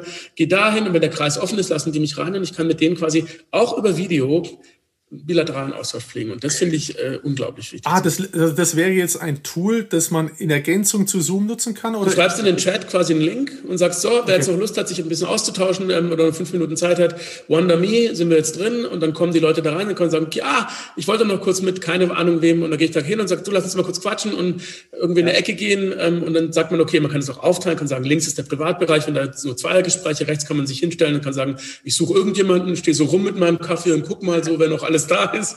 Ähm, und das ist ja. eine Möglichkeit, äh, eben das noch, auch als Substitut natürlich, das ist auch nur Methadon, aber das quasi auch noch zu erleben. Also äh, ich habe jetzt inzwischen wahnsinnig viele Online-Events auch erlebt, also nicht nur diese Meetings, wo es um was Operatives geht, sage ich mal, sondern die, der Versuch, diese Events, die sonst auf Messen oder so stattgefunden haben, Vorträge und Workshops und ähnliches, äh, wird, wird ja auch auf großem Stil, auf großen Plattformen gemacht. Und was da ja total fehlt, ist genau das, was du jetzt mit dem Wonder ein bisschen beschrieben hast dieses Kaffeetrinken am Stehtisch oder die Begegnung in der Toilettenschlange und sowas, die ja für ein Branchen-Event auch genauso wichtig sind wie der jeweilige Vortrag.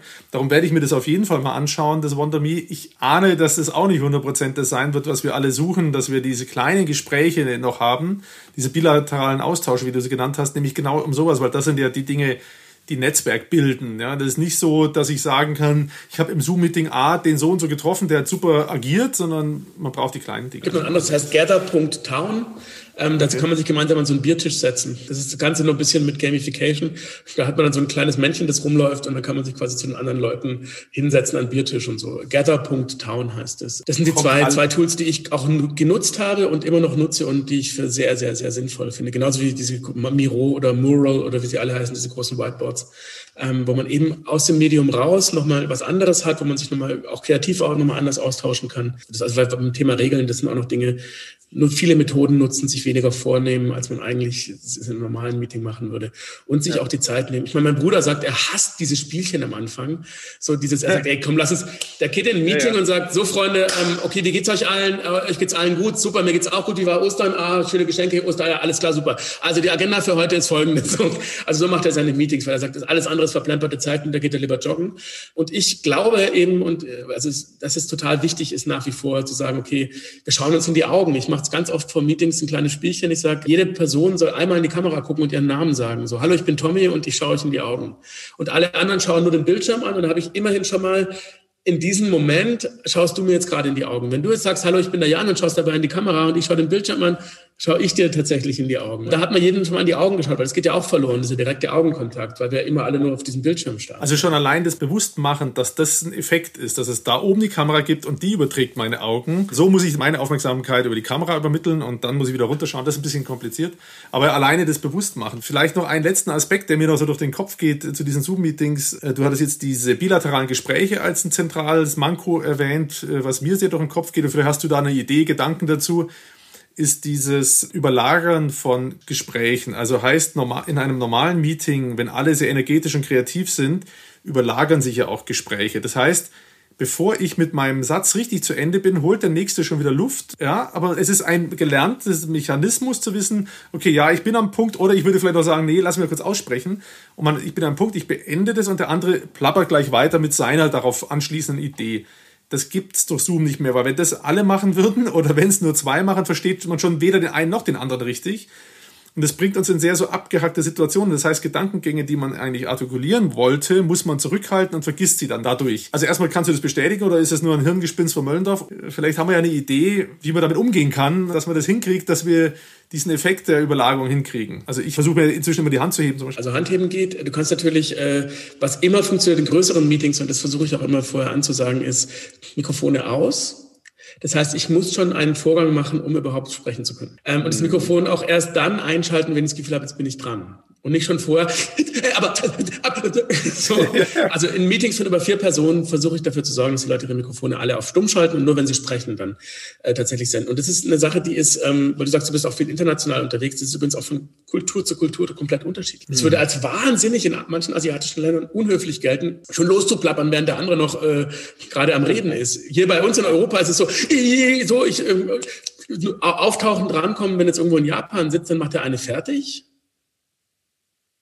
und dann beginnt der andere mit dem Sprechen. Das ist, so, das ist immer so diese kleine Pause dazwischen. Deshalb fällt es dem wahrscheinlich einiges leichter als uns. Also das ist auch interkulturell unterschiedlich. Und für uns, die wir diesen, Gott sei Dank, finde ich auch, diesen Anschlussrededrang haben, dass wir sagen, okay, ich will da gleich einhaken und ich will das gleich spannend und will weiterentwickeln und auch diese Energie, diese, ähm, diese Sprechenergie und Sprechwillen haben, ähm, macht Sinn, die Mikrofone auf leise zu schalten und zu sagen, okay, ich mache diesen Vorgang und dann schalte ich es ein und dann sage ich was dazu. Diese kleine Zwischenzeit sortiert es schon besser. Wenn natürlich fünf Leute gleichzeitig ein Mikrofon einschalten, dann macht es Sinn, auch mit Gesten zu arbeiten. Es macht auch, wenn ich jetzt, wenn wir im Zweieraustausch sind, macht es total Sinn zu sagen, was du jetzt gerade gemacht hast. Du hast einen Sprachansatz gemacht. Genau. Man nennt das Sprachansatz. Das heißt, ich atme ein, und mir ist klar, okay, er will was sagen, so, wenn ich wach bin für, für solche Signale. Das finde ich auch wichtig, dass man das sowas auch nicht verliert, dass man nicht anfängt zu sprechen, zu sagen, ja, sehe ich genauso. Und dann kommt man so aus der zurückgelehnten Lameng so. Sondern wenn ich wach bin für ein Gespräch, dann zu sagen, Allein dieser Einatmer öffnet mir schon quasi einen Gesprächslot. Ja, der Einatmer war übrigens, dass mir durch den Kopf ging in dem Moment, dass das ja wieder mal Vor- und Nachteile hat. Denn aus meiner Sicht eben bei Kreativmeetings, wo wir uns inspirieren lassen müssen, Dinge weiterdenken, vorandenken, neue Ideen entwickeln wollen, ist diese Überlagern aus meiner Sicht wichtig, weil man die Energie braucht, um den nächsten Gedanken vielleicht zu entwickeln, die neue Idee. bei Verhandlungen, sensiblen Themen, schwierigen äh, Punkten ist es manchmal ganz gut, dass Leute so eine schöpferische Pause machen und sich noch mal kurz überlegen, was sie eigentlich sagen wollen und auch den Punkt des anderen zu Ende kommen lassen. Insofern hilft da ja dabei sowas dann Zoom und ist dann gar nicht so schlecht oder hilft ein äh, Videocall dann, wo man den anderen wirklich ausreden lassen muss. Es gibt ja äh, auch nicht nur die Kommunikation ist über Sprache und Körper, das ist natürlich das, was wir uns wünschen und so viele Wirkungsmittel, also gerade über dieses Video können wir so viele Wirkungsmittel, die uns zur Verfügung stehen, wie möglich einsetzen. Dass wir uns jetzt nicht riechen können und dass wir, dass wir jetzt nicht uns wirklich so spüren können, das ist das andere. Aber ich kann zum Beispiel, wenn ich so einen kreativen Prozess habe und sage, es geht darum, quasi so Brainstorming oder sowas zu machen, da kann ich zum Beispiel Miro nutzen stelle Post-its zur Verfügung. Da kann man quasi parallel an derselben Sache alle gleichzeitig arbeiten. Da schreibt jemand eine Idee hin und ähm, dann sehe ich, ah, da hat jemand geschrieben, keine Ahnung, wir müssen äh, so und so machen. Dann schreibe ich meine Post-its daneben und kann quasi da auch äh, in der Gleichzeitigkeit arbeiten. Da geht es eben nicht über die Sprache in der Gleichzeitigkeit, sondern eben über ja. andere Kommunikationswege. Das ist ein guter Punkt. Kollegen von uns, die waren in so einem Meeting, wo ganz kreativ neue Methoden eingesetzt wurden, um Dinge anders zu machen als bisher. So was, da sind wir wieder beim Lernen. Das muss, da hat man einmal so einen Fall, dann äh, schafft man die gleiche Software sich an und dann äh, übt man das nochmal in einer anderen Gruppe und so wird es dann irgendwann in die Kultur auch aufgenommen. Insofern, das dauert halt ein bisschen und da wird es wahrscheinlich dann Dinge geben, äh, die wir dann alles übernehmen. Ich habe nebenher, während du gesprochen hast, jetzt mal weggeschielt. Äh, sorry dafür, aber das geht nicht anders, weil ich muss ja auch ein bisschen leiten und führen das Gespräch, habe auf meinen Spickzettel geschaut und habe dann mal geguckt, ob es so Dinge gibt, wo ich sage, Mensch, die müssen wir unbedingt nochmal ansprechen. Einen letzten Aspekt, der mir noch so durch den Kopf geht und da können wir vielleicht noch mal uns drüber unterhalten. Mein Verdacht ist, dass plötzlich Fähigkeiten, die vorher nicht so benötigt waren, jetzt mehr benötigt werden und damit vielleicht auch Hierarchien oder dass zumindest andere Leute erfolgreicher sind, ähm, als es früher der Fall war. Mhm. Also heißt, ja, also ich bin zum Beispiel jemand mit einer lauten Stimme. Tendenziell habe ich es leichter in einem großen Raum, weil ich einfach alle totschrei. Mag ich bei mir selber nicht, aber ist nun Fakt so. Das kann ja bei Zoom genau das Gegenteil haben. Hast du dazu ein paar Gedanken? Ja, ich habe Erfahrungen dahingehend gesammelt. Ähm, okay. Und zwar habe ich ich habe eine große Vertriebstagung, Jahresendsporttagung moderiert mit dem Vorstand auf der Bühne. Wir waren in einem Hotel auf der Bühne. Ähm, da waren aber auch ein paar hundert Leute dann zugeschaltet online. Und es haben sich tatsächlich bei dieser Konferenz, das hat mir nachher auch die Verantwortlichen gespiegelt, nicht diese gleichen Leute gemeldet wie immer. Da gibt's natürlich immer die, die sagen, ah. ich stehe jetzt auf und sag was, weil ich jetzt was sagen muss und ich bin auch im Betriebsrat und da muss man jetzt ja auch was sagen und so. So, diese kennt man ja. Mhm. Ähm, so diese, diese Typen gibt's ja überall. Gott sei Dank gibt's dies auch, so die, die, die ihre Meinung sofort und laut kundtun. Sondern es haben sich auch die leiseren gemeldet. Und zwar dann nicht unbedingt mit der Stimme, sondern dann auch über den Chat. Wo dann mal eine Frage von jemand kam, die auch ein bisschen provokanter war, wo man dachte, hä? Der meldet sich, mhm. wow, krass. Weil eben die Hemmschwelle ein bisschen kleiner ist, so was auch zu sagen. Ich glaube, auch leise sprechen natürlich eine Qualität ist, also die Präsenz in der Stimme zu verlieren, aber das ist ein anderes Thema. Ich kann auch da wirksam werden, indem ich leise spreche. Und die Qualitäten, die nach wie vor, glaube ich, gelten, und das ist auch das, was wir uns immer abcutten, so diese ganzen Soft-Skill-Themen von ich bin empathisch, ich höre zu, ich äh, bin zugewandt, ich bin, ähm, ich empfange, die gehen, sind ein bisschen verloren gegangen tatsächlich, weil die Leute sagen, okay, das ist ein professionelles Medium, da haben wir jetzt ein Meeting, zack, zack, zack, zack, zack, dann ist es vorbei und da haben auch Emotionen nichts zu suchen und da hat auch so dieses ganze Menschliche nichts zu suchen. Das habe ich leider auch öfters erlebt. Umso mehr müssen wir dem auch wieder Raum geben und müssen das wieder zulassen. Und die schönsten äh, Konferenzen, die ich gemacht habe, oder Webinare, waren die, wo man das Gefühl hatte, okay, es war alles in der Leichtigkeit gespielt. Und das ist eine, glaube ich, eine der Grundqualitäten auch für dieses Medium. Das schaffen wir vielleicht, weil wir es gelernt haben, im Präsenzmeeting irgendwie reinzukommen, sagen, okay, ich spiele jetzt hier ein Spiel und mache zack, zack, zack, zack und das kann ich und so. Mhm. Und plötzlich kommt ein anderes Medium, so was dazwischen geschaltet ist dazu. Und wir verlernen diese, diese Spontanität oder diese Leichtigkeit. Und es wird alles so schwer und es wird alles so professionell und es wird alles so, es wird selten gelacht auch in diesem Medium. Ähm, und es ist total schade. Und äh, ich glaube, ich bin der festen Überzeugung, dass dieses Medium erst dann wirklich eine ganz große Qualität entfalten kann, wenn wir es schaffen, uns diese Leichtigkeit nach wie vor zu nehmen und dieses Spiel trotzdem versuchen, in einer, in einer Leichtigkeit zu spielen und eben nicht in diesem Verbissenen, was dieses Ding noch viel mehr mit sich bringt. Und ähm, was auch eine große Qualität ist, was immer gesagt wird, ja, ich bin ja so weit weg von den Leuten. Sind aber gar nicht. Ich bin jetzt gerade von dir ungefähr einen Meter zu meiner Kamera und von deiner Kamera zu deinem Gesicht sind es ungefähr auch so, keine Ahnung, vielleicht ein Meter, 60 Zentimeter. Wir sind permanent jetzt eine Stunde wirklich sehr dicht aufeinander gesessen. Ich sehe ja. deine Mimik. Ich sehe eine Mimik viel besser, als wenn du am anderen Ende von einem Konferenztisch sitzen würdest.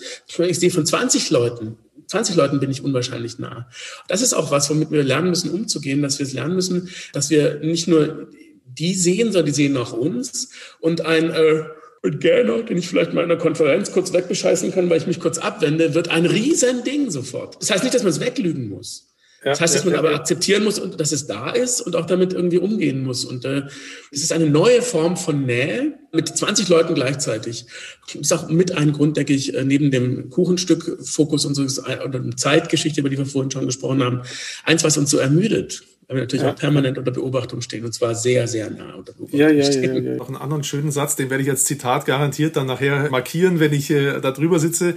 Da ging es im Prinzip, sagen wir, im Großen und Ganzen, war ähnlich, hast du ja auch gerade gesagt, sich eigentlich das bewusst machen, dass man ja ganz normal agiert und dass man normal empfängt und halt unter gewissen anderen Rahmenbedingungen. Und dieses Bewusstmachen, das, daran kann man noch arbeiten. Das wäre meine These aus meiner Erfahrung bis jetzt. Und da finde ich, wenn man sich am Anfang vielleicht gefragt hat, wen, mit wem redet denn der Möllendorf jetzt da? Ein Schauspieler, der als Coach arbeitet, über Digitalisierung, was soll das denn? Ich finde, da waren jetzt schon echt wahnsinnig viele Punkte dabei, wo man spürt, da gibt es tatsächlich Bedarf, weil wir alle mit den Dingen überrannt wurden jetzt durch Corona in dem Fall. Vorher kam es ein bisschen schleichend, jetzt sind wir überrannt worden da, äh, dadurch. Ich persönlich habe jetzt im Rahmen des Gesprächs übrigens endgültig die Entscheidung getroffen, endlich mir ein neues Licht noch zu kaufen. Du hast einen schönen Scheinwerfer, habe ich gesehen. Du weißt, dass Beleuchtung wichtig ist bei der Inszenierung. Das werde ich jetzt auch machen. Nicht, dass ich jetzt mit meinem Erscheinungsbild jetzt hier an sich nicht zufrieden bin, aber es geht ja auch mehr darum, können mich andere, die mich nicht so gut kennen, dann erkennen, weil wir sind jetzt äh, eins zu eins in einem großen Meeting, habe ich lauter Schatten und so weiter. Also da gibt es ja verschiedene Lichter, werde ich mich mit beschäftigen und genauso so ein Teil, auf dem man den Rechner hoch und runter fahren kann. Jetzt habe ich, wenn man die Konstruktion sieht, du hast ja vorhin so, so schön gemacht, äh, wie kann man das jetzt, siehst du, da fällt gleich alles runter. Also hier habe ich so zwei Plastik, nur zwei Plastikkisten, die, von denen ich weiß, dass es ungefähr so hinhaut. Aber ich hatte neulich ein Hybrid-Meeting. Da habe ich äh, tatsächlich mit mehreren Leuten hier online auch gesessen. Und äh, das Wichtigste für Hybrid-Meetings ist übrigens, dass alle, auch die Leute, die zusammen sind, sich alle einwählen. Ja? Alle. Also auch wenn du selbst wenn du an einem Tisch sitzt, brauchen alle, damit die Leute, die draußen sind, auch permanent das Gefühl haben, es ist alles auf einer Ebene. Ja, und den ja. habe ich dann äh, tatsächlich Bierkisten, die ich da hinten irgendwie noch hatte von, von der letzten Atelierparty, habe ich den Bierkisten drunter gestellt. Und dann hatten alle quasi so ein bisschen das Erhöhte und sagen, sie kann ich ja gar nicht mehr tippen. Da sage ich, ja, aber so viel tippen musst du ja jetzt eigentlich auch gar nicht, wenn du dich mit Leuten unterhältst. Außer du checkst nebenher deine Mails. Ähm, so. ja, also allein das hilft schon tatsächlich so, eine gewisse Augenhöhe auch herzustellen. Also da gibt es auf jeden Fall viele Themen und da haben wir äh, eine schöne Reise, glaube ich, jetzt schon gemacht. Ich bin jetzt an so einem Punkt, wo ich sage, ja, also da habe ich jetzt schon wieder viel gelernt, äh, viel aufgesaugt und bin schon wieder voller Energie. Das äh, war wieder ein toller Podcast. Ich stelle aber immer eine Frage dann am Schluss nochmal. Wenn ich der Meinung bin, dass alles, alle Fragen gestellt sind, heißt es ja noch lange nicht, dass mein Gast nicht auch der Meinung ist äh, oder der gleichen Meinung ist. Also gibt es irgendeine Frage, wo du sagst, ey Mensch Jan, die Frage ist, warum hast du die eigentlich nicht gestellt? Die würde ich gerne noch beantworten. Was ich noch gerne loswerden würde, auf jeden Fall tatsächlich ist ein Statement. Und okay. zwar ähm, haben wir da jetzt auch schon viel, viel drüber gesprochen, über äh, was man alles macht und was man richtig und falsch macht und was, was, was möglich ist und was, was man nicht tun sollte. Wir müssen auch in diesem Medium, glaube ich, uns immer dran erinnern und, und da nicht müde werden dran. Und gerade auch in diesem Medium, dass es wichtig ist, den Moment ernst zu nehmen. Du kannst in der Agenda schreiben, so und so, und dann hackst du die ab und diese Professionalität hier alles. Da habe ich hier meine Agenda, ich habe übrigens auch hier einen Computer und Upsisser und da hinten habe ich meinen Bildschirm und so. Und das ist alles so, ist alles sehr technokratisch, ist alles technisch, dann Mikrofon und alles. Und dann aber auch trotzdem diese Momente zwischendrin. Und zwar nicht nur die Zwischenräume zwischen zwei Meetings, sondern auch die Zwischenräume in, innerhalb von einem Meeting. Und da würde ich gerne einfach ein Zitat loswerden. Ähm, das ist von Schiller und das ist so gerade das, mit dem ich gerade irgendwie spazieren gehe, überall, weil das so mein, wo ich denke, das erzählt ganz viel, müssen wir uns auch in diesem Medium, dürfen wir uns das nicht verbieten. Aus den Wolken muss es fallen, aus der Götter Schoß das Glück, doch der mächtigste von allen Herrschern ist der Augenblick. Und das finde ich ganz schön, so auch in diesem Moment noch zu sagen, okay, es geht um Augenblicke, es geht um Begegnungen, es geht um äh, Kommunikation, es geht um Austausch, es geht auch um Berührung. Es geht auch darum zu sagen, okay, äh, ich schaffe es mit den Menschen einen Kontakt herzustellen, der vielleicht was mit einer Berührung zu tun hat und nicht nur mit einem reinen Austausch von Fakten. Und ich glaube, erst dann kann dieses ganze Ding wirklich fliegen, weil sonst bleibt es ein, ein Substitut oder ein, ein, ein Methadon, wie ich es vorhin sagte. Das Statement ist wirklich cool und trifft für mich auch voll meine Empfindung und das finde ich einfach mal äh, wirklich großartig, weil dass du darauf nochmal abhebst. Wir haben die Themen ja im Prinzip auch immer wieder gestreift. Ich verdichte das jetzt nochmal auf meinen Lieblingshashtag den ich eigentlich auf jeden Post, zumindest bei Instagram mache, der Hashtag Feel the Moment. Also diesen Moment zu genießen, in dem man gerade steht oder den einfach auch wahrzunehmen. Das muss ja nicht immer gleich Genuss sein, aber dass man den Moment eigentlich erkennt, wie schön der sein kann oder dass er da ist. Und Das ist insofern jetzt nochmal wichtig, was du gerade da mit dem Statement ausgesagt hast. Diese Wege auf dem Weg ins Meeting haben wir nicht mehr. Da ging es ja nicht nur um das Abschalten, sondern über dieses gemeinsam da diese Themen austauschen, Hausbau, Auslandsreise, Krankheit der Kinder, was auch immer, völlig weg. Ja, wir springen von einem zum nächsten und da geht so viel verloren. Und das ist übrigens auch das Ding, was in allen meinen Business Calls als das Thema ist, was überall drin steckt wie entwickeln wir Unternehmenskultur unter diesen Rahmenbedingungen weiter. Wir stellen Leute an, die wir nur über die Kamera kennen. Die sitzen da, haben ihren ersten Arbeitstag und lernen ihre Kollegen über Kamera kennen. Wie gebe ich Unternehmenskultur an die weiter? Und da ist dieses Statement, diesen Moment zu empfinden, vielleicht schon mal nochmal so ein, eine Vision, die man sich da äh, mit vornehmen kann. Insofern finde ich das ganz cool. Wiederhol es doch nochmal. Vielleicht können wir es dann einfach zum Abschluss nochmal so stehen lassen. Aus den Wolken muss es fallen, aus der Götter Schoß das Glück. Doch der mächtigste von allen Herrschern ist der Augenblick. Was haben wir denn früher gehasst, den Schiller? So schlecht war der gar nicht. Nee, ganz, ganz verkehrt ist er nicht. Danke dir, Tommy. Äh, war wieder ein inspirierendes Gespräch und ich sage erstmal Tschüss und alles Gute. Ja, dir auch auf jeden Fall. Komm gut durch die Zeit, durch alle Untiefen und ähm, Vielleicht auch mit ein bisschen Freude. Das ist auch das, was sich alle verbieten. Alle jammern immer nur. Und es kann aber auch echt, viele Dinge können auch echt Freude machen. Ja, das war's schon wieder. Und hatte ich zu viel versprochen am Anfang? Das Gespräch mit Tommy war sehr erfrischend, positiv und dennoch intensiv. Gerade sein Abschlussstatement, wie ich finde, lässt einen doch nachdenklich zurück. Feedback wie immer gerne an podcast.defacto.de oder über alle meine sozialen Medienkanäle. Lasst euch überraschen, was im neuen Jahr kommt. Bis dahin bleibt gesund, alles Gute und tschüss.